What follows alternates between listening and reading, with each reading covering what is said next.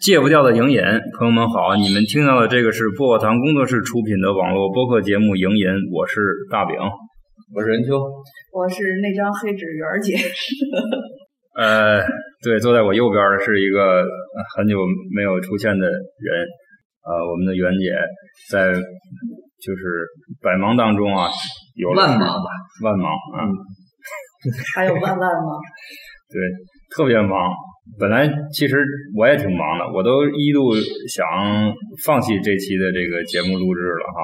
结果他们俩人都来了，还赶上我还在，结果就还就还一块来吧。本来就是想趁着你不在的时候体验一下那个主播，然后说那句戒不掉的营业。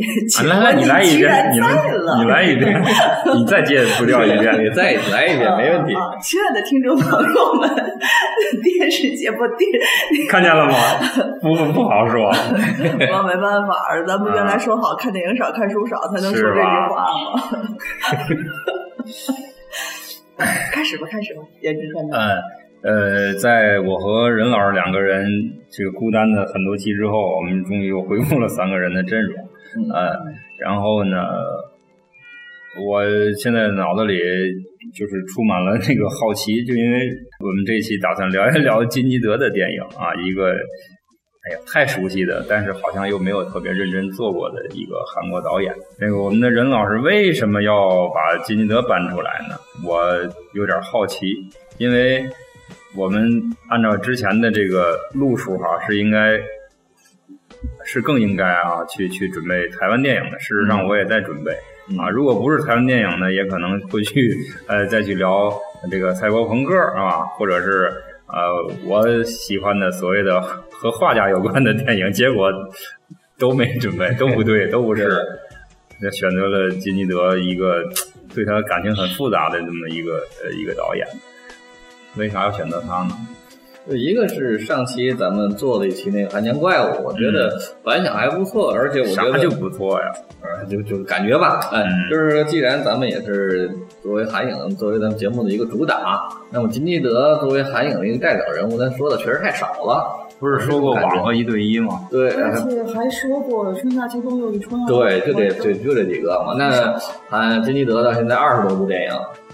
嗯，对呀，确实说的少了一点，所以拿过来说一说金基德。对，其实吧，其实就是比较省事儿。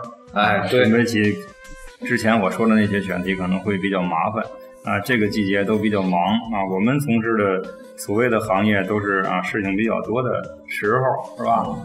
这个这个，刚才任老师也说了啊，金基德作品有二十多部，而且到现在一直还在更新，没错没错，嗯，而且。这个据我了解，任老师对他的表现也不是这么满意，就是就渐渐的，好像要淡出他的视线了。我能那么理解吗？嗯，对，或者说现在整个韩影的这些五虎上将的几个大师们都在走下坡路，除了洪尚秀之外，又来了，又又提洪尚秀，非得做一起洪尚秀不可。所以真的，我在想，刚才跟炳老师说，还得做洪尚秀，因为现在唯一看来，他就他还在继继续坚挺的往前走。对，洪尚秀这个。这个这个人实在是太神奇了，呃，那么我们他作品这么多，我们不可能在一期节目里都说过来，是吧？没错，咱们就摘一部我们三个人相对比较熟悉的吧，对，或者说是我和袁姐比较熟悉的吧，因为任老师基本都看过，我们俩加在一块儿可能也没看全。你看过金基德的几部电影？袁姐？啊，很少。要是一说他这二十多部的话，我觉得太少了。像这个。撒玛利亚女孩、空房间，呃，春夏秋冬又一春、坏小子，然后还有那个，就是最近出的那个什么跟他妈妈，然后还什么圣伤，呃，那不是圣伤，那个莫比乌斯，那不是对，莫比乌斯。严格来说，感觉还是他前面的电影，即便是就是作为普通观众来看，还是很流畅，至少就是有那个传统的我们所期待的一个故事。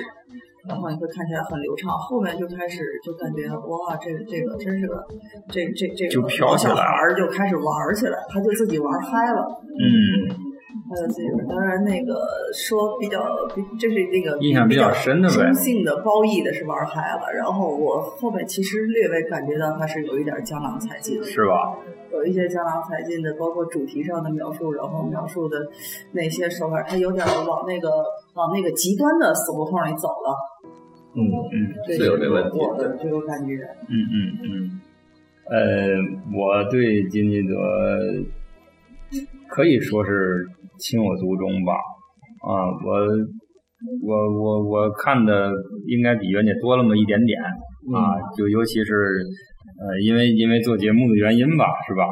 那个网啊，一对一都是都是最相相对来说最近看的啊，最近看其实是厨技，嗯，虽然比较早，但是但是还挺好看的。而且我建议袁姐也看一看，因为女主角拎着一幅你喜欢的画家的作品出现啊，你知道我说的是谁吧？我，不是吧？啊，是是就是啊，哦，哎，就是爱贡希勒的一个一个一个人像画，而且。哎，我可以再预告一下啊，嗯就是在未来的一一两期之内，我要做一个关于爱贡希勒的电影。对，啊他跟金基德关系很大。那个《坏小子》里边的主人公在书店里撕的就是爱贡希勒的画册。我的心都要碎了。你知道爱贡希勒那个画册多难买呀？有来了他不是买不起吗？所以撕掉一幅画拿走了。哦，那个是那个那个那个坏坏小子里的吗？对，所以哎，金基德是特别喜欢爱贡希勒的。嗯，完了，不好意思说金基德坏话了。哎，所以为什么我们喜欢金？基德？至少从这个呃侧面也能够呃多多少少了解他，或者或者跟他能够感觉站在了一块儿，是吧？对对对，埃贡希勒的一个一个新电影啊，关于他的一个新电影。看到松子这个，他松子一列这个表，我发现，哎，收件人和漂流浴室我也都看过，然后呼吸里边也是男神，哎，松子我同意，没错。这这说明一个什么问题？就是金基德电影后面越来越难给人存在感了，对，记不住。个个人风格的就就完了。对，感觉没有这么明显的个人风格了，是吧？你嗯要说，所以他呢，如果你总结的话，就是他可能从厨妓开始就领导人看那个，就正式在确立他的一个风格。嗯但是他越走越极端，到春夏秋冬一春之前都是越走越极端，越暴烈啊啊非常的不给人出口那种。嗯到春夏秋冬一春开始，哎，有点转变了，开始因为那有宗教的东西进来了嘛，所以有一些出口了，然后所以说就号称他又迈上一个新的台阶儿，就是春夏秋冬又一春、萨玛利亚女孩、空房间和宫这四部，嗯所以这四部现在公认为是他呃在最高水准的一个系谱系一个系列。其实我个人是非常喜欢空房间的。空房间呢，就是从从这编剧角度上来说，它的那个想象力那是令人折服的。对啊包括他那种超现实的，然后在墙壁上面游走，就那种是让人特别动人的一一个想象力。而而且那个和宫有个共同点都是主人公都不说话，嗯嗯，对对，宫也是没有一句话没有。所以啊、我这么细细想起来，最喜欢的电影应该是他的作品，应该就是《宫》。对于我来讲，嗯，就我看过的啊这些片子里，最喜欢的是那一部。宫那个女主人公就是《撒玛利亚女孩》里边这个第一个摔死的小女孩，是，演员是同一个人。哦啊哦，我没看过《宫》，嗯，那个有一点闷啊，有点闷。就有点那个有点排斥感。其实你要喜欢空房间，就不会喜不喜欢宫。可是看空房间的时候，那时候那是哪年啊？那时候啊 就不说了，空房间太早了，确实空房间。太早了。所以我们今天呃说来说去呢，还是要聊一聊《撒玛利亚女孩》啊，在，二零零04年四年的一部，就算是老电老老作品了，是吧？嗯，我还没问任老师对金基德的一个整体的评价，我刚才也大概说了两句啊，也没啥评价了哈。真的，说明他要说的点很多，你要让我笼统的说，我也说不好，我只能说在五虎上将里，他是从我排第四位的一个位置，就是我最早是李沧东、呃奉俊昊、朴赞玉、呃金基德、洪尚秀这个排序，那现在他已经跌到最后一个了。把他放在最后一个。对对对，那你会不会变成四虎上将？哎，那倒不至于，不至于，毕竟他们的水准还是领先其他的导演一大块儿。即使他下降了，也是如此，也还是五五虎虎上将。里有那个奉俊昊吗？对呀、排第二嘛，我以前。那个那个那个黄海啊什么的那个，罗洪镇还到不了这个还到不了地步对对他其实商业片的更对多在任老他是师谱系里，龙镇是是晚一代了，对，是后替补，替补。对，是这样。主要是他那个，他主要是罗洪镇的那个年那个代际里边没有能跟他比肩的。呃，对对对，确实跟年龄也是差点。罗洪镇是七零后啊，跟咱岁数差不多。这几位跟你们呃六六零、五零、四零，对没有没有四零的，没有冤家啊，没有冤最最大的五零后了，对，我发现我的敏感词条越来越多。哎，不能提了，就是你对对一个零零后这样不公平，对吧？呃不公平，不公平。就是嗯，不公平。说一说我四岁的时候的这部电影吧，迎接完了千禧年，然后过完了 SARS，然后就开始看了《撒玛利亚女孩》。啊，大伙儿都是差不多零四零五那阵儿看的。对嗯，对，我在豆瓣上标记是零零六年吧，零零七。哦，你是说你用豆瓣很早吗，前辈？好了，记好了，翻白眼儿，太烦了，这个人 别不识时机的，对吧？我没有今天不是我的主，虽然是我地方有主场，但是对吧？关键是我耿耿于怀，就是你梗什么梗说好了我要说那句戒不掉的英语，你现在说，现在说，现在要戒不掉的英语，下半下半场下半场下半场，你放完歌之后还得说一遍。哎，下半场也袁姐过过结尾的时候再加一遍吧，哎行吗？行，没问题。这片子我看的时候感觉，呃，就是反正看他电影第一第一遍看是总有莫名其妙的感觉，对啊，是吧？对啊，啊，好多地方你觉着没道理啊，为什么啊？这干嘛呢？这是是吧？想不明白。其实对其实也挺好的，嗯特别省眼，因为他的对白都很少。嗯撒玛利亚算多的，然后塞马利亚真是啊算多的，但是他那个就是你不用那个死盯着那个字幕，你可以去看去关注一些很多别的。这个好像我看金基德的访谈里也提过，就是因为他说我的电影主要观众都在国外，呃，会有这种语言的障碍，所以呢后期刻意的 减少对白。那咱们是不是可以攻击他一下啊？想的还挺多他这是他这个访谈里说的，就是在当年应该是在零零千两千年前后的时候这一个访谈。嗯，对，就是他确实一直都是如此，到现在韩国国内的观众也不如海外的观众多。他让一个话剧编剧情何以堪呃呢？，完了，秒杀好几条街，我先冷静一分钟。袁姐，你要心态要放好，知道吗？你在录每次录节目之前来到这儿，心态一定要放好，再敲这个门，你明白吗？可是我每次来自各方面的攻击，你都会受到伤害的，知道吧？你学会学会保护自己。但是我认真的样子很像手机贴膜了呀！我多么认真啊，在这做笔记。好不容易夸他一句，他告诉我手机贴膜，我也不知道怎么接这话了。唉，刚才说到哪儿了？海外观众，所以对白少。金德最近在干什么呀？拍电影呗，还在拍，还在拍。是吧？对那但是还挺有生命力的。对他有几个项目，一个是跟大陆合拍的《无神》，然后流产了，没就没成功。不是限韩了吗？是神流产呢，还是呃，项目？这个项目流产了，就是因为跟他是中韩合拍嘛，然后赶上现在的限韩令，然后这个片子就完蛋了啊啊！对对，然后他应该跟他好像跟日本还在合作一部电影，反正据说手里有两三部电影在拍，啊，不是一部对不对？但是他最近发生了什么呢？以至于他的形象变化这么大？啊，这不是他现在发生的。其实这个我在那个川下秋冬有聊过，是在那个拍阿里郎那个纪录片之前的发生的事儿，两三年。是个人经历。对，就是他拍完了《悲梦和呼吸》之后，然后他陷入了重度的抑郁症和什么社交恐惧症，然后自己隐居到深山里了，然后过了那么两三年。今天任老师的状态感觉特别好，知道吗？主要原因是老卢没来，嗯，然后任老师对若干前面那期的那个估计还能历历在目，哎，这回可以翻一下盘。老卢，老卢你就忍着吧。哎 啊，前面发生了什么？在录那个网那期的时候，跟老卢哎直接对，哎呃怼上了，怼到最后，哎。脸红脖子粗的，哑口无言了。嗯，对，那也是咱节目中比较少见的一个状态，给我乐坏了给我乐没了。你要说心态你要再，我得跟你喝酒去。哎呦，俩什么人人呢？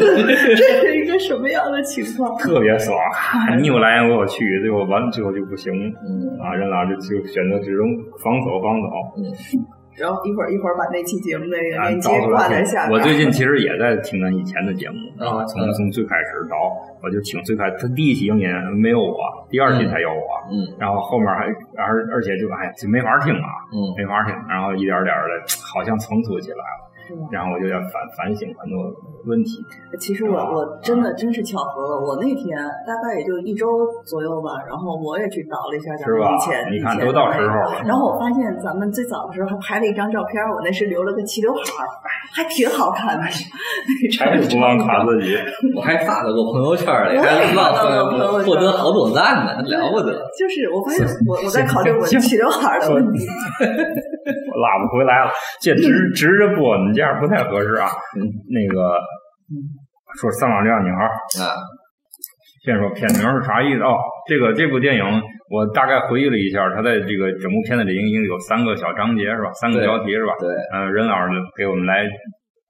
回回忆一下啊，它三个标题那个章节的名字，一个叫《波西莫密多》，一个叫《萨玛利亚》，嗯，一个叫《索纳塔》啊，都是洋名，三个英文名。其实这电影的名字叫《萨玛利亚没有女孩》，就是英文名叫《萨瓦利亚》。对对，所以说你说撒玛利亚女孩是什么意思？那真说不出来。那你说萨瓦利亚是什么意思才行？哦，好，什么意思呀？那您说，那就把这三个名词儿，我先先啊在前面说了吧。嗯，因为嗯，最早我想咱们看这部电影的时候，大多数人都会嗯。纠结于这个故事情节的走向，我就是其中之一，对吧？啊，那么现在我觉得，我这次重看，我觉得，呃，可能你要有一些新的角度去看它，所以说我就一定要把这几个章节的名字揪出来，因为这其实它点题的地方。嗯，那么这几个章节的名字就相对复杂一点啊，我简单的说吧啊，第一个婆西密多，婆西密多是佛教里边的一个人物啊，这其实是。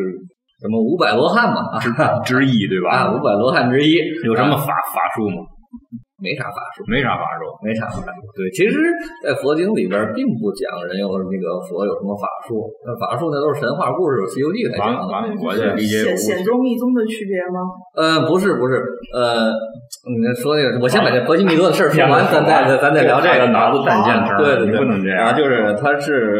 很多人认为它是世有菩萨的诸相之一，就好菩萨有好多相嘛，像变模样啊，如来有三十二相啊，它是其中一个模样，很漂亮，是个妓女身份是，嗯啊，所以说叫圣妓嘛，嗯，号称就是每一个和他睡过的男人，这个都会变成虔诚的佛教徒哦啊，是这么个概念。然后这个记载在哪儿呢？它来源于《华严经》，佛经啊，《华严经》里边有专门的一大段记载这婆西弥多的这个能力啊，包括什么。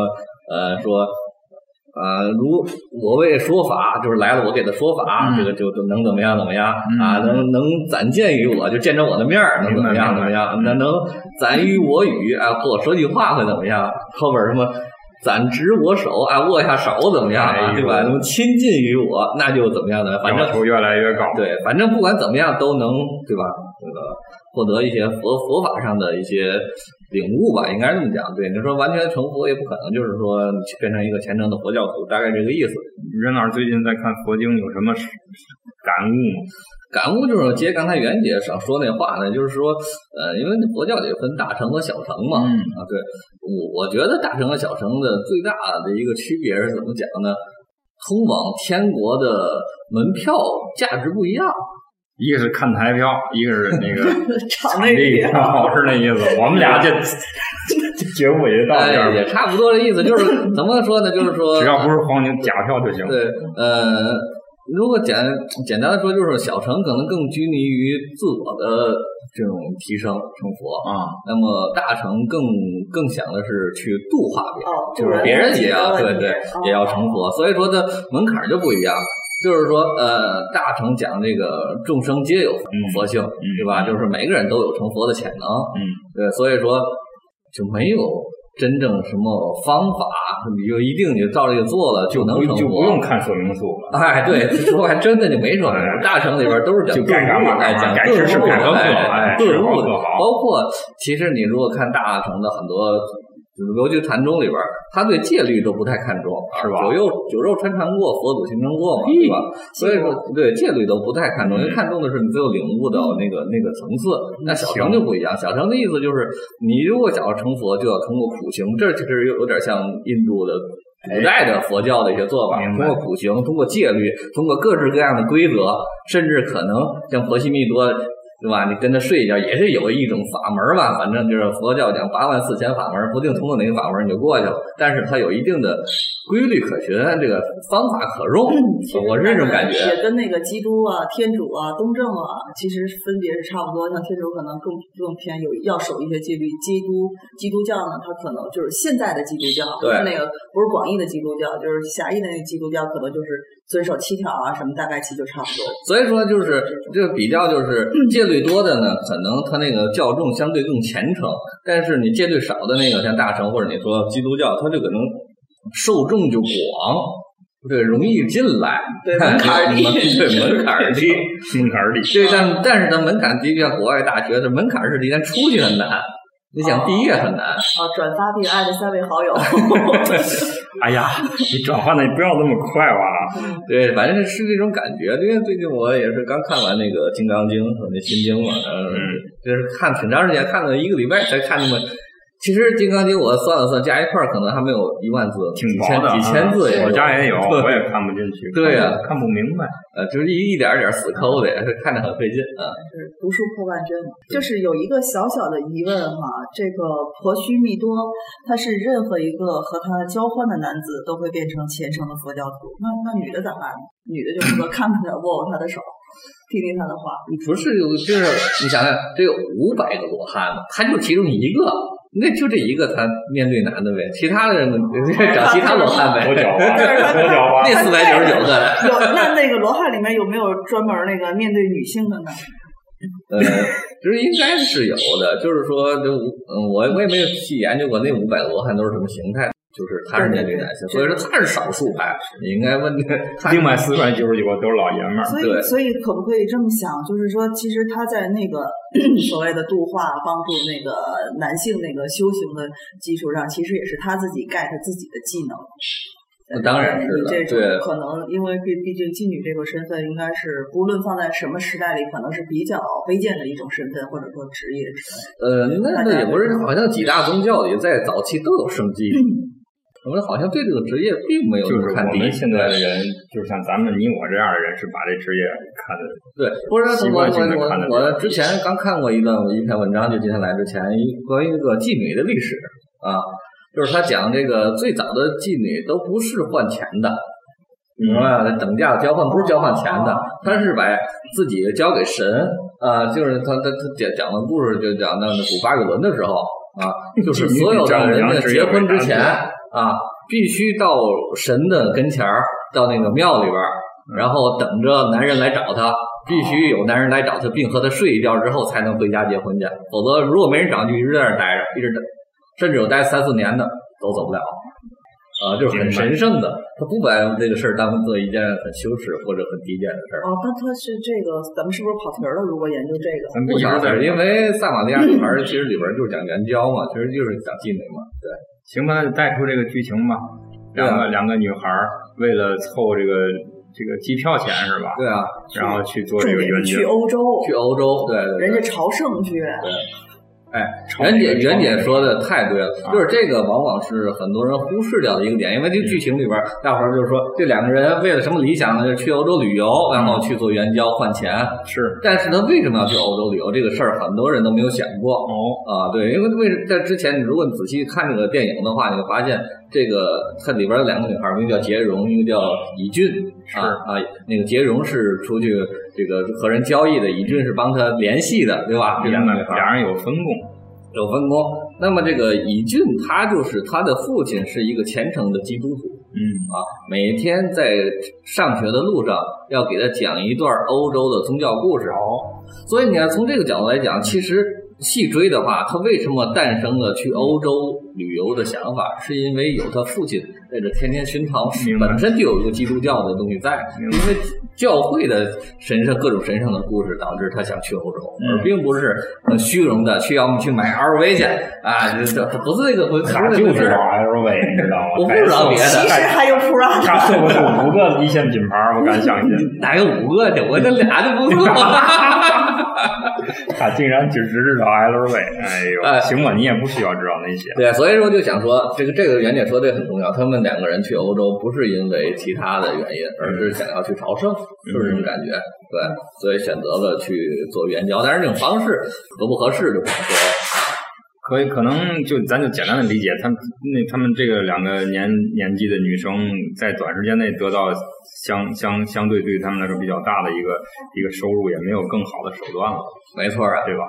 然后他这里边呢，就是里边那杰荣，就是跟我说前面说的婆媳密多，嗯是非常相关。他自己在电影里说了好几遍，就是你知道吗？古代佛教有个圣迹叫婆媳密多，然后怎么样怎么样。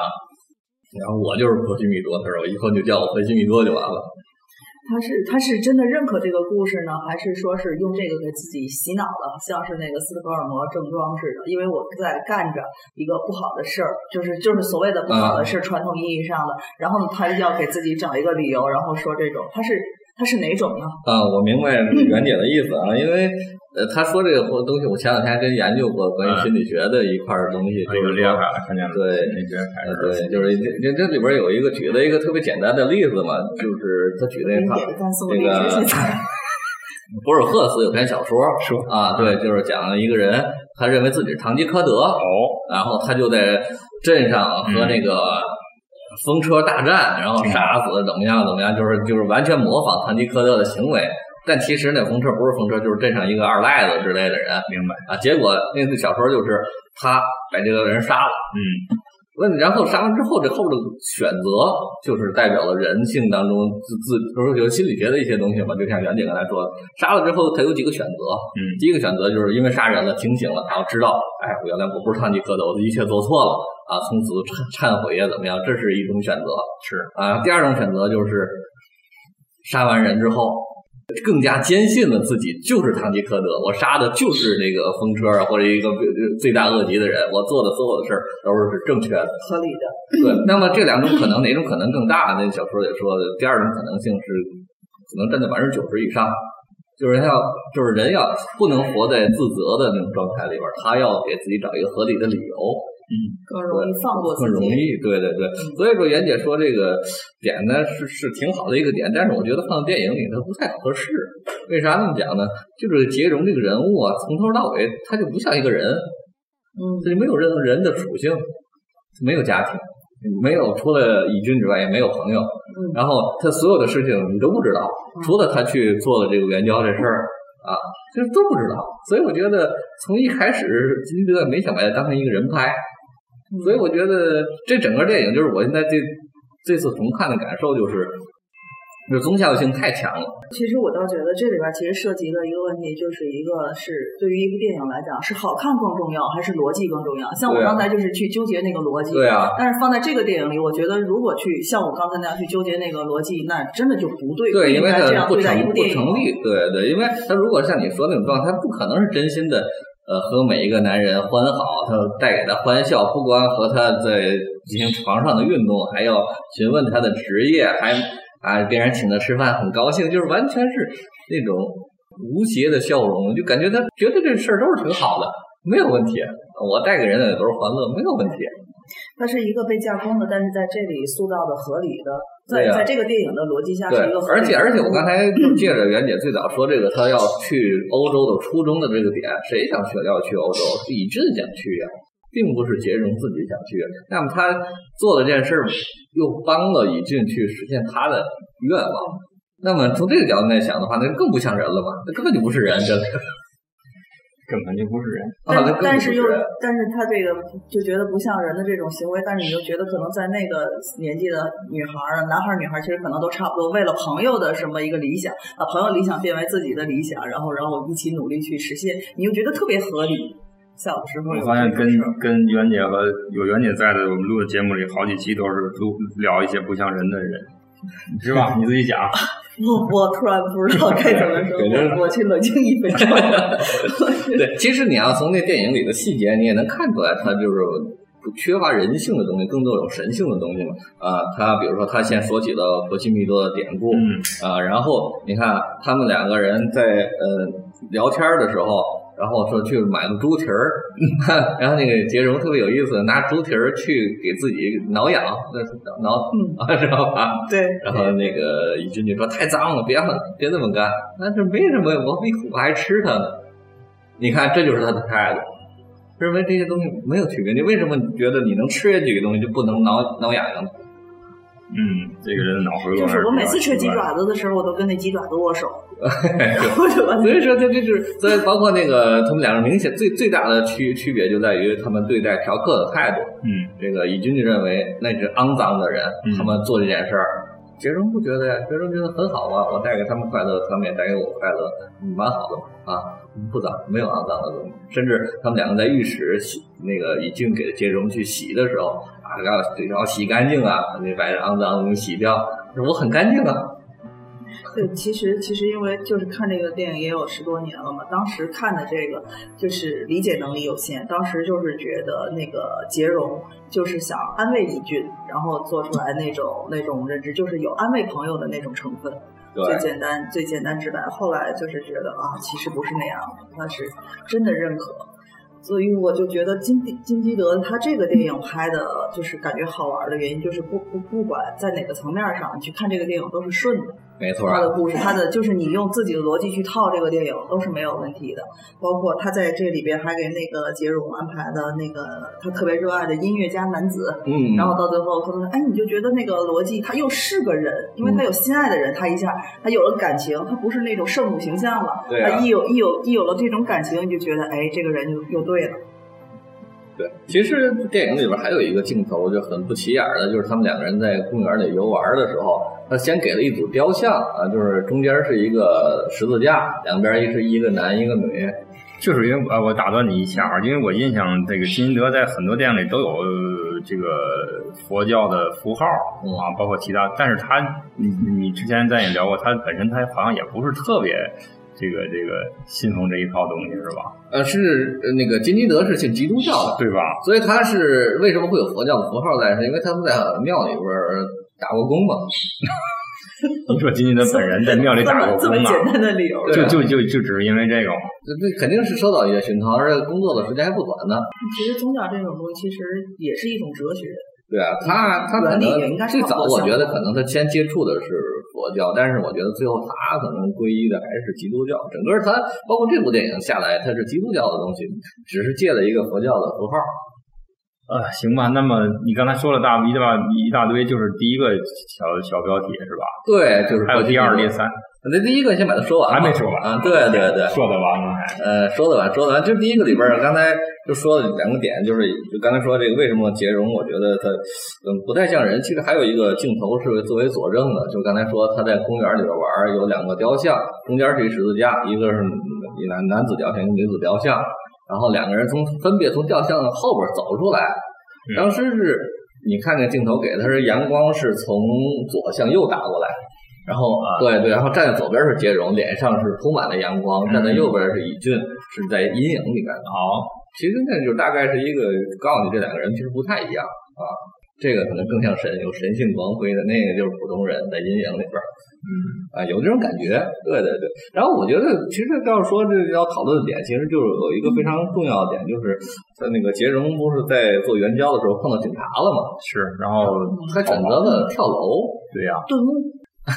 这这就是你说的顿悟，放下屠刀立地成佛。对，反正这个我就这地方，因为它和一般的，如果一般情境来按常理来推的话，因为太慌乱了，或者他害怕告诉家人，或者是其他的原因，他跳楼了，没有，因为其实被抓了也无所谓嘛，了不起关两天，对吧？通罚点钱，并不严重。但是他是笑着 要跳的楼，对，微笑着。为什么？这什么什么意思？我我理解为这该死的一切终于结束了，圆满，跳楼了。对，反正这个点，我觉得肯定哪个说法也不能完全正确吧，但是我觉得至少是一个解释吧。我觉得咱们可以聊一聊。呃，我当年看的时候就是这个感觉，就是这该死的一切终于结束了，圆满了，跳楼。嗯，对，当当时看 大概。所以我才会产生就是那种他是那种麻醉自己，就是那个说服自己，给自个儿下了下了那个下了蛊，让自己去认可我自己就是那个什么不虚弥多，然后到最后选择，因为这个他如果是把它作为那种顿悟什么去解释，我我觉得铺陈是稍微有点不够。对呀、其实不太够，饼子。没看明白嘛，不是？哦，啊，当时就觉着莫名其妙，一直他的行为就是刚才你不也说了吗？他就是一直也不太像一个正常人的行为，没错所以。你说我怎么能可能再用相对正常的思维去去去分析它呢？嗯我的感受就是，呃，我想起来前一阵咱聊过的那个，我也酒神小姐哎，酒神小姐，对对，酒神小姐的结尾其实也是她被警察抓走了，是，但是也是很坦然的就接受了，她没有去对去辩驳辩解对对我觉得这两个点是应该是互通，因为其实那个也是菩萨，那那也是在渡人，他也是在渡人。但是那个结尾显然就是在这个设定下更合理一点，更能讲的，因为那个更接近、更接地气儿、更现实的东西，这个明显是就是飘在上面，就是有点像像福音书那种感觉的东西，就是它，我觉得就就这种感觉，就是我们宗教的一些行为，我的一些度化的行为是不能被人世间的法律所审判的。嗯，酒神小姐或者说呢，他这个跳楼其实是一个什么样的节点呢？就是说，这个杰荣在那个某一瞬间终于认可了尹俊说的这是个肮脏的事儿，然后他选择了跳楼，而也也就是这这一个节点让尹俊认为这不是一个肮脏的事儿，这一个节点，啪，两个人人人物反转了。嗯，我觉得袁姐说的有一定道理。你觉得嘛都有道理。那你咱记咱你还记不记得双瞳的那个结尾的时候，那个双瞳的女孩儿不也是选择死才能去成为进到下一个境界吗？对吧？对，那是他关是关于自己嘛，对，他是自己得道成仙，什么渡劫嘛，是吧？对，对，觉得这个他因为他是度化别人嘛，嗯我觉得他更像一个他如果就至少他觉得他的使命完成了，他才可以终结。对如果没完成，应该还要继续下去。那么显然他就认为，要这么说，他就认为哦可以去死了，或者说可能呃死对他来说也不是终结，啊，那那肯定是，对对就还是一个节点而已。对，只是这个节点他选择了这样一个做法，这个可能对我觉得袁姐说对，可能他的做法更多是点化了这个李俊，对，因为因为后面开始了李俊故事，而且我就突然想到，在那个时候的金基德是才华横溢、意气风发的，对。而且他的很多的真的是才，他那个时候的才华是爆棚的，没错这种他这种处理啊什么的不，是，他这已经爆掉，爆到有些东西有点多余了，你知道吗？就我包括看这个电影，包括就是回就头再看过猛再看春？夏秋冬的时候，嗯都会有这种感觉，就是他把扔的东西太多太满了，就可以拿掉一点儿，可能可能会更好。你是在说卢老师的胡胡案？我我可没那么说，我可没那么说。哎刘老师在吗这也被你发现了，有任老师这个小心小心思。其实人儿好无其实人儿好你看撒玛利亚女孩是在这个《春夏秋冬又一春》转过来的，对就下一部拍的啊对在她之后是《宫房间对对对这这这连着加在零五年是宫嘛，这四部作品都都是巅峰了，没错，是他那个最高水准的四部作品了。对对。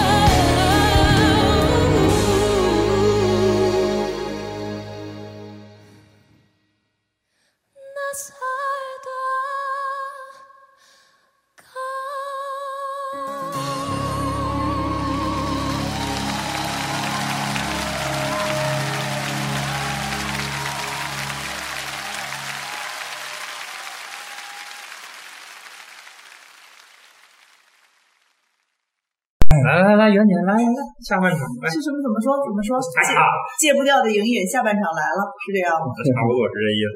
你再补充一下。嗯，和我们那个影景继续啊，我们聊一聊金基德的《撒玛利亚女孩》。嗯哎，刚才插播了一首特别闹腾的韩国歌曲啊，让任老师来介绍一下这个歌手吧。因为我们之前放了好多韩国摇滚，我可能大伙儿也不太爱听，嗯，来来放 点流行歌曲吧。哦，原来是自知之明导致对啊，对。我们。但是流行歌曲呢，我们肯定也不会放这些就是偶像组合的东西。就是这个歌手叫素香，也叫少香，那么是韩国乐坛，我觉得这么讲吧，是音域和唱功综合能力应该是排第一的。你可能觉得音乐不见得有多好，但是音域啊，唱和唱功，啊，这个比不了，就是不是人根本不可。评价他说，就是很多歌他开口第一句就是一普通歌手的极限。哇，大概大概明白了。呃，对，就是这种感觉，而且在高音区就是怎么唱都行。那么这首歌跟我们这部电影有什么关系呢？嗯，别着急啊，听我慢慢说嘛。啊，不着急，不着急。慢慢说。嗯，然后这个人呢，他他是七八年的，你是你们七零后，对，七零后。然后他当时参加了《我是歌手》的第二季，嗯，呃，他居然只拿到了季军，然后就是那一季简直太可怕了，知道吗？那一季是郑钧元拿的第冠军嘛，就是说，呃，这样牛逼的歌手都被 PK 下来了。为什么？但是我为什么选他呢？很简单，他虽然说有那么好的演唱技巧和那么好的先天条件，但是他不唱流行歌曲，嗯他唱了什么福音歌。哦，对上了，终于知道为什么选他了。他是个福音歌手，所以这个歌大概都是跟基督教有关的。福音战士。对对对，所以包括这首歌，这首歌《活着》其实不是他自己的歌，是在《我是歌手》上，他刚才放的是现场版啊。然后其实也是跟这个宗教有关的，对，叫活着嘛，啊，对，呃，背后它强大的这种声声线和那个声场里边，嗯是带有一种非常坚定的信仰在里面。对，因为那个他如果不笃信的话，你唱歌是很难让别人也相信的。所以这说明我们今天的电影跟那宗教实在是太相关了，所以才会选这么个人的这么一首歌。对，主要是金基德太喜欢去弄那个，大概他的全部智慧可能都来自于宗教。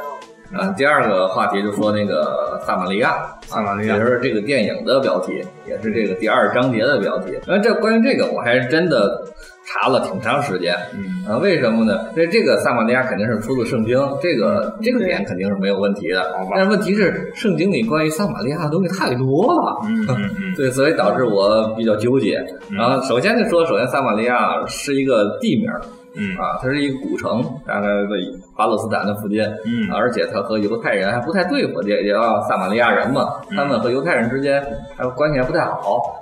啊，对，是这么一个概念。然后，所以很多人就认为撒撒玛利亚人是类似于不叫低人一等吧，反正就不好，这这个民族不好，就这种感觉。因为人家犹太人是正统的这种圣经里的人明白但是呢，呃，圣经里我觉得有两处关于撒玛利亚人的呃记载，跟咱们这今天的电影，我觉得是有比较紧密的关联的，就给大伙儿简单介绍一下。嗯，一个是在路加福音里边儿啊，介绍了一个呃撒玛利亚人啊，这个人干嘛呢？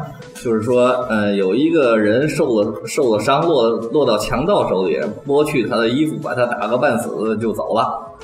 然后其实很多人过去也没救这个人，结果反而是一个撒玛利亚人，一个过路人，嗯，救了他。啊，只用油和酒倒在他的伤口处，包扎好，扶他。是他点了他是吗？在那个年代就用这种方式吧，人圣经里记载的嘛。嗯，原话是包裹好了，扶他骑上自己的牲口，带到店里去照应他，还拿出二钱银子来交给店主，说：“你且照应他，此外所发生的费用我必回来还你。”啊，这就是里边记载的撒玛利亚人一个善人啊，对，就是为什么记载这个呢？就是那些人普通人认为撒玛利亚人都是坏人嘛，啊，没想到还有这样的好人行善事，嗯，这是耶稣在里边说的。另外还有一段记载呢，就是关于一个撒玛利亚的妇人，就女人，嗯嗯就是耶耶稣，呃，在就是在约翰福音里边啊，在一个水井边，呃，向一个撒玛利亚的妇人求水，想找他要水。然后撒玛利亚那个女人很诧很诧异，就是说我首先是撒玛利亚的人，而且是个女人，而且是一个结过五次婚的男 女人，好厉害啊！对对，对那意思被人唾弃的啊，对啊、然后耶稣还向他抽水，然后还跟他在讲解经经文的教义，所以，所以说在耶稣眼里看来，你和其他人都是一样的，没有区别。人和人又要有什么分别？对对，那么这两个点呢，可能是跟这个电影都相关的两个点，一个就是呃行善事嗯啊，一个就是你可能行的所谓的行为不端吧，或者其实也不叫不端，不就结果不似婚嘛？那么哎，和这个里边这个小女孩，嗯，她其中嫖客一共就五个，对啊，这个是有关的。果然是神奇的数字五。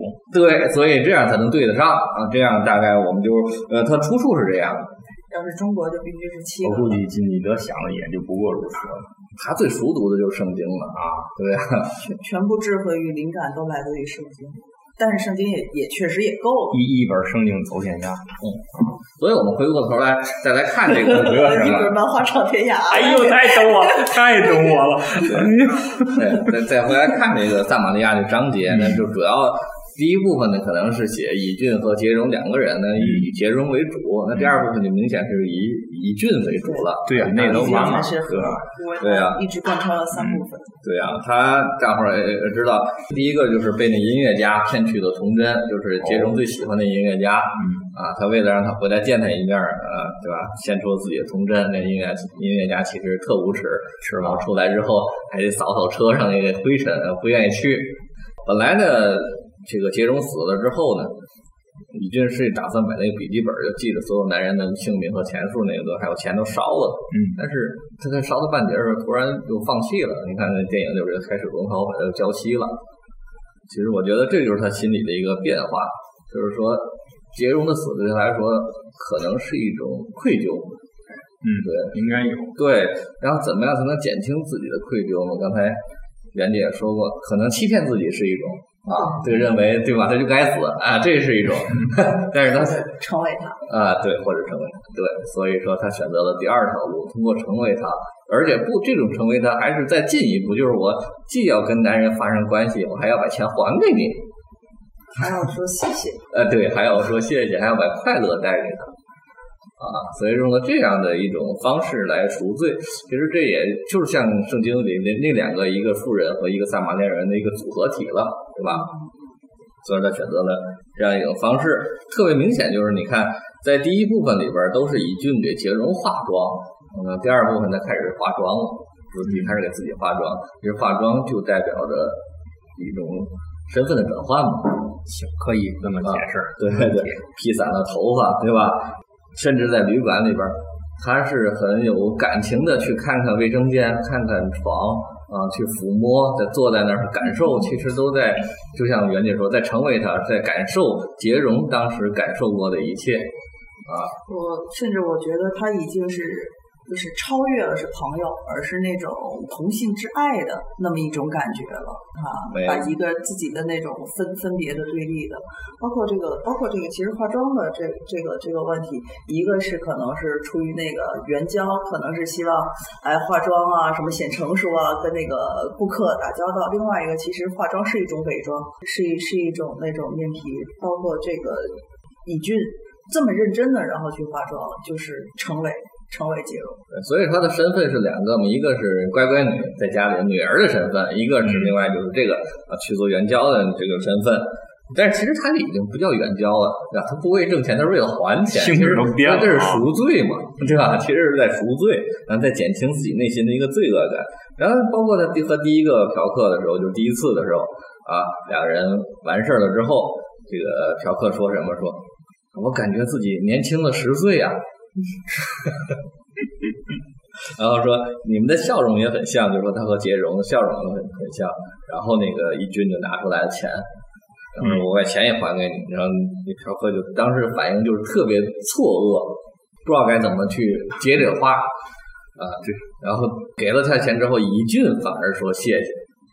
所以说这里就特别有意思，然后就就离开了完成。了一次救赎。对？离开了之后，这个嫖客当时的反应是什么？掏出手机给自己的孩子打电话，喂喂，咱今天晚上出去吃饭吧。包括也也也也也有对，就通过这个东西对他自己的生活发生，甚至他的对人生的态度都发生了转变。所以说，从这个角度来讲，他这个赎罪，甚至到救赎别人了是他很成功是真正的。达到了那个传递正能量婆须弥多的那个对呀、那个状对呀、态，去这个渡了一个人了。对呀、没错啊。他达到这个境界了。可是好像也不是所有的那个另外那几个人也都不是同样的反应，是吧？没有啊，这里边就因为后来又插进来了他的父亲，对，这个父亲这个角色设定，他是不是要对，咱们导演是是是对前两个人其实都是这种反应，第二个人你看啊，他那个以俊躺在被子里边，把衣服脱了扔地上，然后嫖客进来，啪给叠的特别整齐，把衣服叠好了这是一个放桌子上。处女座，啊，叠好了，然后结尾的结束了之后说，哎，感觉我们像情侣一样，谢谢你让我如此快乐，嗯。啊，我我一辈子都会为你祝福的，这是第二个嫖客的反应，也不错。呃，这两个没有问题，第三个才出的问题，是因为第三个他父亲发现他，哎，对对对，从此之后整个事情就有了转一个不，和谐的因素出现了。没错，所以说这个电影里边就是说。来之前跟袁姐聊的就是这个电影里边主观视角特别少，是，但是它里边其实做了一个视视角的转换，嗯就是从这个以军的视角突然就转换到了父亲的视角，而且很突兀就转过来，因为父亲去办案，发现了他女儿在这儿做援交，嗯然后整个大部分视角就都转到父亲那儿了。是，所以说这一部分萨马利亚的部分，其实他真的就讲了两个嫖客那个过程，到第三个嫖客就转到父亲那儿了，所以是一个中断的一个过程。其实两番也够了，对两番也够了。再重复可能也没什么意思了。是，对啊，对，那那父亲父亲介入进来之后，那就没那么顺利了嘛，啊，就就可能相对复杂一些了。父亲显然是不太认同他这女儿的行为的。对，因为那个我们涉及到我们后边的分析了，就是他父亲又来另外一种心态了，对，因为如果你在里边仔细看他父亲的他的人设，就是他的母亲意外去世了，而且到现在不知道什么原因，肇事者或者罪犯到现在没抓着，而且他父亲本身就是个警察都没抓着，啊，在韩国电影里，很多这种对啊。案件都是没有结局的，是对啊，吧？对啊。另外一个，他的父亲对这个女儿真的是那种关爱，呃，超越了父亲，超越了父爱。对，我觉得是有点超越的。嗯对，对，因为包括他有一个镜头，他凝视着女儿的睡姿嘛。对对，我觉得那个镜头是缓缓的掠过女儿的身体，其实真的你能感受到有一些超越这个东西的存在。明白。所以说他看到了女儿，呃，去做这件。另外一个啊，对，还得补充，他本身是个很虔诚的基督徒，就是这个父亲这个设定？所以他一直在给女儿讲圣经的故事，或者是反而是他给女儿讲啊，啊，对呀、跟着神经，这就是轮回嘛。因为他给女儿讲，女儿才又想去欧洲，才有前面那件事儿。对是。对，这是 真是一个恶魔！啊，对呀、对，所以说他可能更难接受女儿去进行援交这种事儿。他是站在一个道德的制高点上，他却没有就是说想到有的东西是超越，有的东西甚至超越了道德，伦理道德是什么。对，貌似是用伦理道德，但是我觉得在心里来说，就是一种就超越了对父女之情的一种感情的一种反扑。反正不管怎么说，怎么解释都解释得通吧。嗯啊，不认可这种行为吧。对啊，至于背后的真实原因，怎么想都行。对，所以你看，第三个嫖客他是看见了，也没做什么啊。第四个嫖客被他阻止了对，啊啊。第五个嫖客呃就直接被破坏了啊，就是本来开着车拉他去在草丛里边，直接把人玻璃都砸碎了。对，所以他这个事儿才怪。按照那个就是普通的那个逻辑关系，应该是冲女儿嘶吼、喊叫、指责、打骂，对说女儿，而不是说默默看着还 还让这个事儿发生着，然后他去阻止。其实他应该阻止的是女儿，而不是因为对啊把女儿阻止了，后面就没有事儿了。没错，他去阻止嫖客，而且把所有的愤恨都发泄到嫖客身上。从一开始的只是简单的劝阻，到后来去跑到人家里那个啊去侮辱人家，导致人家跳楼。对最后一嫖客干脆他就直接把人杀了。对，所以越来越夸，所以也因此，他阻止到底是嫖客还是自己，对呀、还是自己内心的邪恶？没错，我觉得袁姐说的特别对，其实就是你自己内心的一个恶念。是负责画龙点睛。对对，越来越来越重，越来越重。他也发现不能再这样下去了，所以才有了第三段索纳塔嘛。那么就是第二段，其实就是结束于他杀死了最后最后一个小哥，嗯，而且捡到了女儿的笔记本，就是女儿最是完成了这个所有的赎罪计划。对哎，他他不在笔记本上把每一个男人重新呃又叫来一遍，还他们钱就划再划掉，是，然后最后那是最后一个已经划掉了。其实我是觉得，其实你想啊，这个人名字被写在一个本子上，再被划掉这个过程，其实本身就像一种宗教仪式一样。对，是的，对，那最后圆满了。其实作为女儿来女儿来说已经圆满了，我已经都做到了，我也都划掉了，所以本子就扔了。其实，其实女儿是在父亲的影响下完成了自己的这个修行之路。可能父亲没没想，就是 A A 线 A 点 B 点都怎么都可以到，但是没他没想到女儿绕了个圈儿啊，但是女儿达到了那个那个点，完成了那个修行。反而是父亲，对啊，父亲迈不过形成那个坎儿，所以第三部分就全转到父亲身上了。对，就你们就对父亲这个设定没有一点正面的评价吗？他的这个行为，或者是他的逻辑或者出发点是是是是大家是能够是是能够接受的但是他的逻辑可能是出发点可能是是能够理解的，但是他的行为就像说的，他那个在几个节点上，所以他一定是父亲内心的邪恶。对，因为我觉得，如果他真的爱自己女儿的话，他应该让他女儿活得更好。他通过什么方法？但是好像在这个电影里，他跟女儿没并没有太过多的交流，是吧？没错啊，他就是讲这个圣经的故事。那也就是说，他对圣经的理解还是比较，还是不是很到位的，是吧？还是很片面的，是吧？可以这么讲。谁知道呢？对对对，他其实这个人物相对来说前史上是比较空白的啊，他突然就今天的电影都有这个问题，就是每个人物都是他的行为动机你不太知道，只能哎就通过我们去他里里边的蛛丝马迹去揣测。嗯，设定成这样啊，就是这样了。对啊，第三个章节，索纳塔，索纳塔我知道是一款汽车的名字。对，就是现代的汽车。而那个电影里边，这个他父亲也开着一辆索那个不知道是不是真的索纳塔，反正是一辆现代的汽车。不过这个在韩国电影里的人物开韩国车，这太司空见惯，所以不会引起我们的注意。对，而且我觉得他肯定这个用这标题也不是因为这辆车，如果用这辆车的话，就太跟前面完全对不上过去了是吧？啊，他没有必要弄这个植入，哦，原来是个植入广告是吧？对，确实挺值。这车哪儿都能开，上山对对呀、对呀、性能就是好，啊两三三四好吧，是个植入是吧？是个植入，其实就是个植入。任老师你别想了，就是植入，其实就是植入。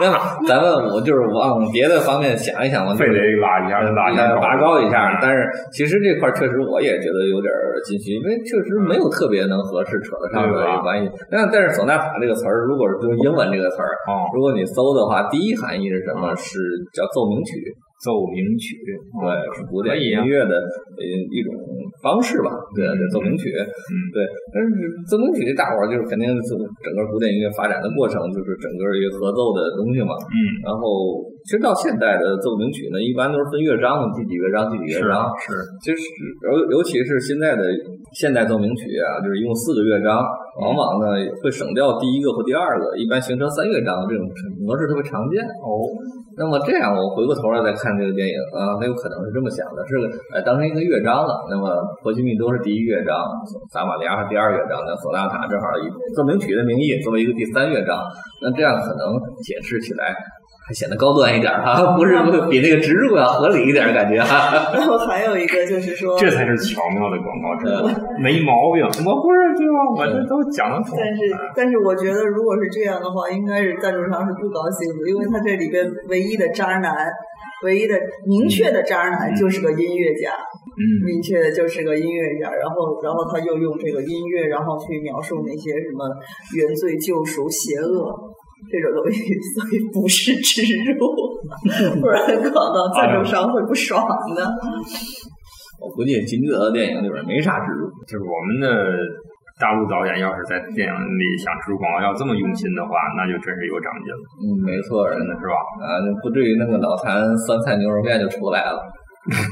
其实挺好吃的，你你知道这个？两码事儿，不知道好不好吃？就最近不有个特别火的电视剧《深夜食堂》对，哦，我我知道。啊，就是这种中国版《深夜食堂》哦啊，然后《深夜食堂》，你说去给人吃老坛酸菜牛肉面，啊，黄磊这个饭馆啊，这个饭馆儿，这 我要去饭馆儿，你给我多碗方便面上来。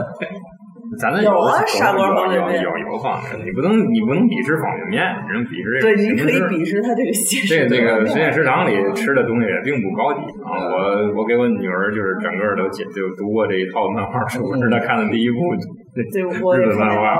但是至少是加工过的吧，是嗯通过你手做出来的，代表那种心意吧。代表了匠心精神。对呀、对呀、你给我端碗方便面，你用你有什么心意在里边全是俩鸡蛋形式，怎么那么烦人？只只是又放在了那个碗里，那不是老坛，那是意大利面。扯哪儿去了？然后扯远了接着回来说这个父亲啊，就索纳塔这一段儿。父亲呢，首先肯定是因为捡到了这个女儿的笔记本儿，哎，就知道了他的动知道他的动机？他的动机和目的，然后其实他就应该有些释然了，嗯对吧？因为可能他发现的动机就是想去欧洲朝圣，嗯啊然后所以呢，他选择了一种和解的方式带女儿去旅行嗯嗯，啊。听上去也还不错。对啊，但是旅行呢，他不他特意做了紫菜包饭啊，然后带着首先带女儿去扫墓，给她母亲扫墓，然后在墓前呢，然后分吃紫菜包饭，多好！很做作，很虚伪。对，然后吃完就吐了。但是其实我觉得那个点可能还是在想，其实他自己心里还是没想明白啊，他并没有能达成真正的和解，所以说他还不知道怎么办啊。对，关于呕吐这个事儿，我真是有话要说。金基德的电影里面挺喜欢用呕吐的，嗯而这个呕吐基本上是文艺少年、文艺青年、文艺中年、文艺老年，然后就是一个特别标配的文文艺符号。嗯，没错。呕呕吐啊，表示反感，表示强烈的这种情绪，真的是个文艺符号。星爷也呕吐啊，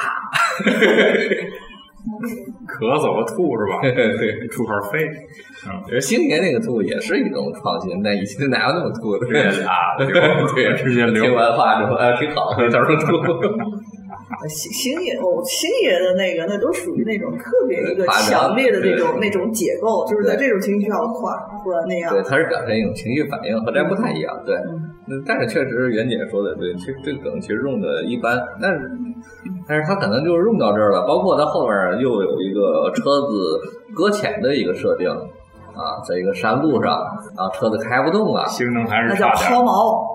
呃，抛锚啊，抛对，船是搁浅哈，对，啊，抛 好吧，抛锚，呃，抛锚是车坏了，嗯，对，他车没坏，他是过不去了。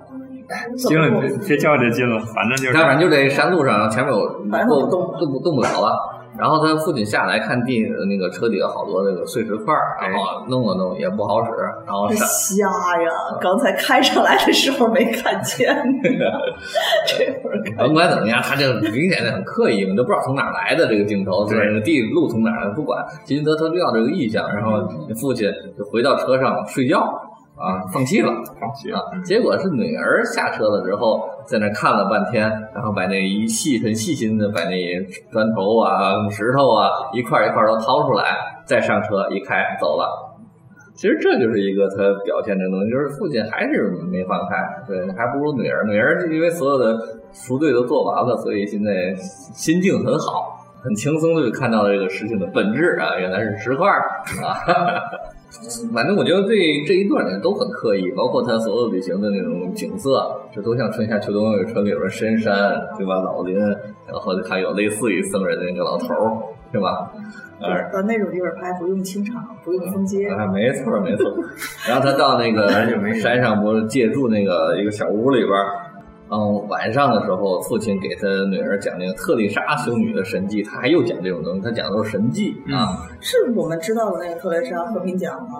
不是是传说的特丽莎，都是正正经里边的神迹，是让女儿无动于衷，但是起来之后，半夜的时候，女儿还是起来在外边独自哭泣，还是有所触动。他是为他父亲遗憾。对，你可以这么理解，对，因为他讲这些东西，他父亲就还没想明白。其实这个第三部分一直在都在说他父亲，但是就是感觉好多情节用的有点重复了。嗯这样一个点，你比如说车子不管抛锚啊什么，这个点可能挺好的，嗯你再用一遍，它就有点重复了。下面马上他又来了一段，他讲他来一段什么呀？他们住那个地方有一个啊干涸的小溪，然后里边有艘船啊，然后他们俩往船里边倒水，船里边满满的都是水，底下没有水。啊，那这种意象，那对对太太做作了。太做作了，而且这个意象还出现了两次。第一次是女儿往里倒水，第二次是在他们离开开车离开的时候，特意把这个船置在前景，车置在后景，做一个并置啊，就特别的明显。然然后甚至呢，这个还不完，他在这后边呢车里又开到了水里边啊，水里边他之前又给了个镜头，在水里边有个沉船。沉船对这个车子在水里边待住的镜头啊，之所以说就是这就是金基德他这个才华太横溢了，横溢的用的太多，泛滥了，泛滥了。想法太多，而且都想用。我觉得用一次特别好一个，也不愿意割舍，但是你用的太多，就是而且这个意象意象重复的，还是不会做减法。对。哎，说得好，这句话，边老师这句话说的漂亮。其实这句话呢，徐浩峰在评价金金立德是用的，是吧？对哎呦，完了还不如八你来唱。还不是我说的，嗯，对对，因为他呃当时就评价春夏秋冬冬春嘛，嗯，点子特别好，经常能用一个呃特别好的点子来挽救这个剧情的走势，但是又会因为另外一个多余多出来的点子哎毁掉这个剧情。就是其实搞任何这种艺术创作都是怕有了好想法儿，嗯，最开始是怕没有，怕没有是着急，当然有的时候呢，特别多的时候就开始用不好了，就是特别多其实也不是好事，如果你不会往下砍的话啊，对，所以这当然可能对普通观众来讲，有这意向的重强化呢，可能有好处，反正省得你记不住一个镜头过去了，没人注意啊，他多强化两遍，让你注意注意。反正也拉到这儿了，就都拍。反正他是主要为了给外国观众看的，外国观众会特别隐身，什么诺亚方舟这沉了。那么你说咱咱咱咱再稍微扯的，就是咱也是我随便刚想到了，就你说他这个女儿能够，咱不管叫是拯救也好，或者这怎么样也好，让那那那之前那五个人，他都认为是已经嗯能够了结了，是吧？而且对他们有一个啊、咱咱咱叫度化也好，叫什么也好，那他们那这女儿对父亲为什么没有一个好的一个方式来让父亲走出他一直是困在那一种困在里面的那种感觉？哎，我感觉这两个人就一直没有交流。为什么他们俩不交流？女儿为什么不不想想父亲这样了，能不能让他好一点，或者怎么样？这俩是一个什么关系，是吧？这个父女的关系显然已经要要要要复杂的多，比一般的。没错啊，之间没有交流。那这个肯定要跟这个金基德作者本身，他一定是他对这个宗教的理解，他是不一样的。像这里边的男性是负面角色，女孩是是圣洁的。那那对从他的整个。谱系，从他的谱系上来讲，女性担当那种邪恶的，或者说是圣洁的那个比例一个问题，然后去对这个男人的这个解读，包括什么什么换小子，嗯什么那个收件人，嗯，然后就是就是等等这些男男性做的事情，和这个女性在她的这个认知里边，肯定是这里边还是一个她比较粗浅的，能够看出她对两性就是两个性别之间的这种理解。我觉得应该从这个角度上看一下和解。至于什么父女关系的这种探讨，我觉得不是他所擅长的，就是这种人伦的舍弃了，是吗？人人伦关系的探讨，我觉得他不是一个特别擅长，他不是能够理解其中的那个那个到点儿的那个精髓、那个内核的那种，只是作为一种形式结构，嗯然后串联关系存在的。所以他和失之愈合不一样，失之愈合一拍家庭的了不得，对吧？所有的关系之间多复杂，我都能拍的特别温馨，特别有意思。嗯，金基德肯定不是这样的，我就设定好了，我说他就这样就这样，你甭管什啊，行。行行，对吧？不是，就是金基德他就是主题先行的这种做法嘛，他可能人物关系我就设计成这样，嗯嗯，那没道理的讲。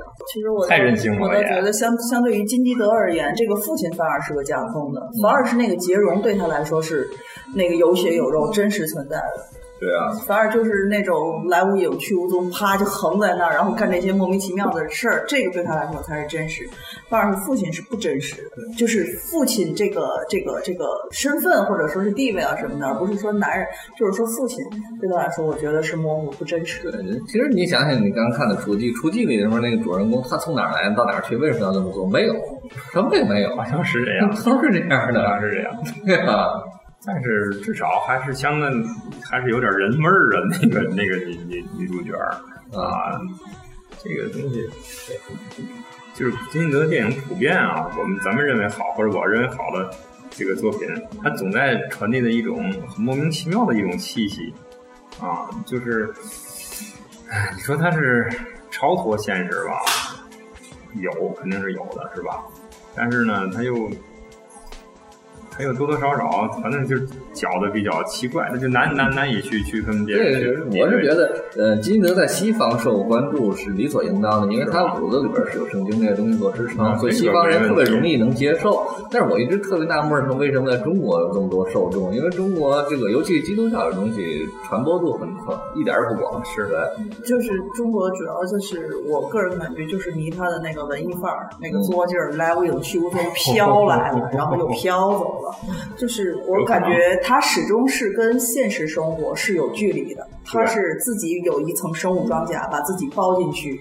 他的基本上这个体系其实不是活生生的那种那个鸡毛蒜皮，他绝对没有市井气息。对，即便是有这个，也都是用一种特别暴力的那种方式，是那个力力气的力。对他自己也说过，他这创作方式叫什么半抽象思维嘛，有点像用绘画中的方法，半抽象。对，你说我觉得饼应该更能理解。嗯，那对，就是我不是那种现实主义的绘画，我也不是特别印象派的，但是呢走在中间的一个东西。对，他不是邪乐与生俱来的孤独，就把自己包裹起来。我觉得那么说，那还是讲得通的。嗯，那还是讲得通。说一说电影的结尾吧，因为这电影好多是被人家特别喜欢的一个点，就是因为结尾它是采用那个双结尾的方式。嗯啊，就是其实第一个结尾呢，就是父亲掐死他女儿，把她埋在石头堆里，还甚至给戴上耳机，嗯插上 CD CD 机啊，放上他喜欢的音乐。其实这个做法呢，就是说，就像他当年不是前面出现的叫女儿起床的做法是一样的。嗯其实它有一种唤醒的意味在里面我头。我我觉得这个结尾特别好，甚至我认为他母亲就是这么没的。可以这么都怎么理解都好。对，如果这个好多人也说，如果换在以前的金基德，就是在春夏秋冬之前，他肯定就用这个结尾了。但是现在他因为他心中有了一些希望，所以他又把这个结尾做的当成一个梦境了，然后就出现了但第二个结尾，就是电影里真实的结尾，就是父亲并没有杀死他，而是教他学车，就让他老司机带带我，嗯，对，让让他有一些人生的技能，让他去开始独立的面对这个真实的，也就是说，父亲的世界内心。还是有所转变的，对吧？对对对，对待女儿的态度还是不跟之前不一样。没错儿。那么还是充满希望的哈。对，所以结尾是充满希望。然后他父亲在之前打了电话报了警，也就是在在在教女儿学车的时候，警车来了，他上车走人，他碰见人儿，为什么报警？因为他杀人了。父亲杀人。他要自己去承那担，对一个最后的嫖客是他杀的。对啊，这个这点就是不抽象的成分，是吧？那我就觉得还还得想人这偿命。那我就觉得这样有点狗尾续貂了，有点狗尾续貂。嗯，但是咱咱接着说，他这个结尾里边有好多 可以玩味的细节，比如说他父亲在沙叫沙滩不河滩嘛，对吧？嗯啊，把那个石头用黄色油漆漆完了之后，摆出了这种呃车道的这这这这种形状，嗯嗯然后摆了两条车道，一个是 S 型的曲线，嗯一个是 T 字形的停车位。嗯，就是练各种技能嘛。对呀、嗯，但是我就说好玩就好玩在他一开始先走曲线，然后后来再练停车，嗯在练停车的时候，父亲被警车带走了。嗯，然后女儿发现了之后，去开车去追他们。哦，在追这个过程下，直接这警车走，他开车追就是了嘛。嗯他在那个又按照父亲画的曲线又走了一遍曲线才追上去，就特别有意思这点。然后他追的过程当中，因为那是一段土路，刚下完雨，然后有一个水洼，然后女儿刚开车嘛，前面来来辆车错车，他不会错车，好一大轮反正跑偏一边去了，那车过去了，他就停在水洼里了，车轮猛转，然后猛踩油门，呜呜呜的后那排气管呼呼出好多烟，走不了。然后女儿下车看这个动不了的这个汽车，哎，又陷入一个困境。对，电影才结束。我觉得这个小细节就是咱金泽又用得特别好。刚才可能说袁姐说他被警察抓走了，这个已经有点落入俗套啊。他又用这种小的细节，哎，特别好有意思的细节，又把这个拯救过来了。对，因为他本身好像那个学车又走父亲的老路，对。走 S 又是老路，幸亏他泄露。然后对，又在泥潭，总会要遇到这种坎坷，就他自己解决不了的问题。所以这是好玩的地方，就是可玩味的点很多。挺有意思的。也就是说，看金基德电影，很多时候可能我们，尤其是看到不是第一遍的时候，更多的是关注这些所谓的细节对啊，啊。它整体的结构，当我们看多了，就是了解它的套路了啊，也就没有这么关注了啊，就是去玩味这些呃有意思的地方。我觉得这样也才能把金基德的电影完全看懂吧，因为它本身的长处就在这儿。对，我觉得他是一个就是只有细节的导演，他真的驾驭不了那个更同意大、更宏观的没错，就是这种感觉。对啊啊，这个总出新招式，挺好看。对啊，这个宏观不是说你拍个几万人的战争哎场面的，不是我明白不是那你的意思种宏观啊，就格局不够大对对对吧？对，啊，所以拍宫为什么拍那么好看呢？你这个船一老一小啊，对，漂流浴这都是他擅长的一种方式。你让他玩到极致了。让他拍现这个南北关系的还不好，还网因为他他没有这个脑子里没有甚至他这个。甚至就是包括那种追击者，就是那种套路，不是说让他拍不了都对拍不了对对，不是说让他拍的那么耸动啊什么的，但是就是那种架构，他就是在一个对小格局里崩崩好那个劲儿，啊崩的比较合适呢，我们就觉得还行，还挺还挺还挺爽看的。他现在就是拍的太多了，拍的太多，一下就是哦，就是这三板斧啊，而且这板斧的力度越来越差。呃，我感觉还是就是反馈吧，因为他还是谁都希望自己的作品能得到更多的认可嘛，嗯呃，和这社会发生互动嘛，啊，那个互动越好，可能带给他的一些收获也就越多。但是反馈不好，光是像咱做节目似的，光光吐哇哇哇哇，光说说到后来肚子没货了，啊，咱就得积淀嘛，对吧？他可能就是没有形成这种良好的循环，对。我真是在看完戏我的看他的片子顺序是《撒玛利亚》，然后是《空房间》，哦和桑是你第一部，对，是第一部。然后当时真是一种一种狂欢啊，因为他的那些想象力什么的空房间确实好看特别棒。然后再到后面，然后看他的这些东西，然后就是这样，就是用那种手段去描述嗯处理那种正常的关系啊什么的，就是这样，就就真的是不愿意不愿意消化了。但是无论如何也是他的自个儿的风格也是形成了呀。他的那是他的独树一帜，这哎是他的标签儿还是没话说那肯定是能做到的。对，他以前不是学过画画吗？对啊，你 但是能找到他的绘画作品吗？找不到。是吧？嗯，估计画的不咋地。要不怎么拍电影？据说啊，就那个《野兽都市》那个电影里边有一些画作可能是他的，但是我也记不全，因为电影太老了。哦就是说第二部电影，对，你看贝爷武，不管怎么说，还出现过自己的画。他就说明他对自己的画比较认可，才会在电影里出现，对吧？就是也也可能跟人有关系。北野武是一个气场特别强大的人，特别自信的人。对，这个金基德他不是，哎，对对对，金基德还是有点儿，嗯，金基德是性格上有点自卑的那种，对对。他是特特别的不自信。对，你想，咱们讲过北野武的笑话，坐出租车开开开豪车，那换金基德哪干得出来这事儿去？对，那性格比较比较外露，比较张扬。怎么了？直直播主题是什么？没主题 小葵来了是吧？啊，对啊，小葵来了，我们已经聊完了，直播间 直播主题，哎，撒玛利亚女孩，哎，韩国导演金基德，嗯，对啊我们都说了嘛，对，那上面江郎有。是否才金？嗯，我们也我们不不江郎也才金，我们我们现在在遥想公瑾当年呢。